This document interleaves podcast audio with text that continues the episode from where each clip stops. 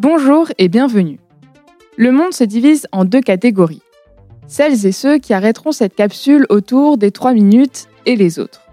Vous vous demandez sûrement pourquoi. Notre speaker, Raphaël Fétic, le cofondateur de Convertéo, va vous donner la réponse. Dans cette capsule, après avoir posé le contexte, il va également vous expliquer comment mieux collecter, compléter et modéliser la donnée, dans un monde où la question de la qualité de la donnée pour faire du marketing digital se pose. Bonne écoute.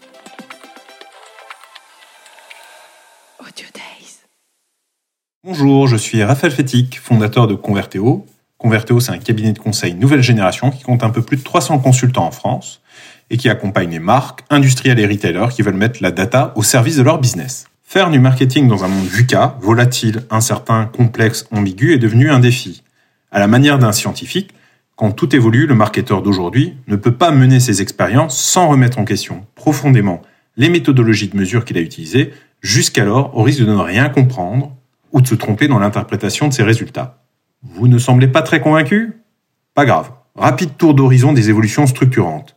Premièrement, les ventes en ligne, elles pèsent 15% des ventes de détail en France. C'est énorme, mais le digital pèse encore plus puisque, en réalité, il représente 50% des investissements en publicité, alors que la TV segmentée et la publicité extérieure digitale se développent à peine. Deuxième sujet, le Web to Store, qui est une expression de la diversité des parcours, mais cette diversité ne fait qu'exploser à l'heure de l'omnicanalité. Fini la période bénie des parcours bien tracés et étanches, fini les entonnoirs de conversion bien linéaires. Les frontières entre médias et CRM, own et paid, brand et performance, local et national, acquisition et data, s'estompent aussi, mais chaque équipe fonctionne encore et toujours en silo avec ses propres indicateurs et méthodologies héritées des temps anciens.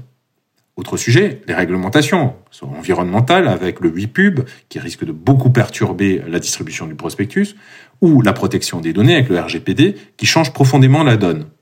Les règles aussi imposées par les navigateurs couplées avec les solutions d'adblocking, la réconciliation quasi impossible sans partage d'identifiants entre les plateformes médias et tout ceci dans un contexte multi-device qui vient totalement brouiller les pistes. Mais, petite lueur d'espoir, on a une opportunité de dataification en parallèle. Ce monde physique, on peut commencer naturellement à le faire rentrer euh, dans cette logique digitale avec un meilleur suivi des passages en magasin, avec des capteurs, ou des interactions avec la relation client, par exemple via le messaging. Si toutes ces évolutions ne vous convainquent pas qu'il faut refondre vos KPI et vos méthodes de mesure, héritées de temps anciens, alors je vous autorise à arrêter l'écoute de cette capsule ici. Pour les autres, discutons de comment réinventer, notamment cette approche test and learn qui était au cœur du marketing direct, mais en l'adaptant aux enjeux évoqués pour ne pas extrapoler des enseignements faux ou jeter des bonnes idées à la poubelle. Premier sujet, la collecte. Comment bien collecter de manière exhaustive si possible sur tous les canaux de la donnée qui va nous permettre naturellement d'être le socle de nos approches de mesure.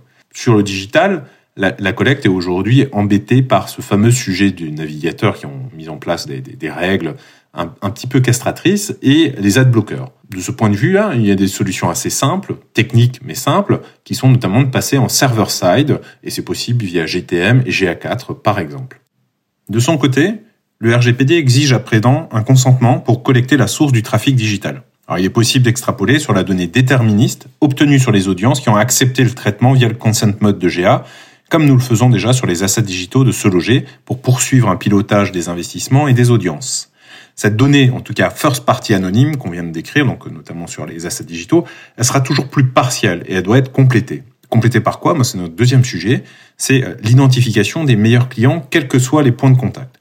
Et pour cela, il faut les rendre complices, ces meilleurs clients, en réfléchissant à des logiques win-win. On retrouve déjà cet esprit, naturellement, dans, les notions de membres, de clubs, de programmes de fidélité. Et donc, tout acteur qui aurait déjà développé ces logiques-là a forcément une longueur d'avance. Ces données dites de CRM sont intégrables facilement dans des outils comme Google Analytics pour mieux comprendre ces audiences et surtout mieux mesurer, certes sur une base partielle, mais pertinente, car ce sont nos meilleurs clients, les effets de son marketing faut également imaginer que selon les expérimentations, et notamment euh, quand on travaille sur des mécaniques Web to Store, la mesure d'efficacité peut s'appuyer sur des données anonymes avec l'aide de tiers comme Google via le Store Visit ou d'autres tiers comme ceux qui sont certifiés Right Performance par le CESP et la MMA. Un troisième point que je souhaite développer avec vous, c'est la modélisation, notamment avec sa version la plus connue qui est le Marketing Mix Modeling, qui connaît un regain d'intérêt en, France. Alors, regain d'intérêt parce que c'est une solution qui existe depuis plus de 50 ans dans les pays anglo-saxons et qui est au cœur de l'optimisation et du pilotage des stratégies marketing. C'est une approche basée sur de l'économétrie, sur de la modélisation avec des, des, des, séries temporelles entre les investissements et les modifications, on va dire, les, les inputs marketing et la série temporelle de sortie qui peut être le chiffre d'affaires ou autre chose. Alors, l'illustration intéressante de ce point de vue-là, c'est Conforama, où on a piloté euh, une une stratégie de, remise en question du prospectus papier et on l'a adapté notamment à une échelle locale. On a fait du MMM à l'échelle de, de clusters de magasins qui avaient des spécificités euh, locales partagées et on a discuté avec le contrôle de gestion sur la remise en question plus globale de euh, l'indicateur qui ne pouvait pas être le chiffre d'affaires à nos yeux puisqu'on était sur euh, une remise en question du prospectus qui a pour mission première de générer du trafic en point de vente. Donc on a fait évoluer un pilotage et une modélisation du trafic en magasin, ce trafic en magasin étant mesuré avec des, des capteurs.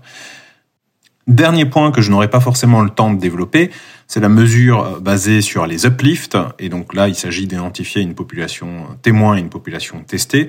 On retrouve un petit peu les mêmes problématiques que sur le Web 2 Store. On peut s'appuyer sur, sur des tiers pour ne pas rentrer dans, la donnée personnelle et rester sur des éléments euh, anonymes. Et on peut aussi travailler sur des sujets de, de redressement et de modélisation. Mais encore une fois, si tous ces sujets vous intéressent, autant que nous, ben, n'hésitez surtout pas à me contacter pour prolonger l'échange. À bientôt.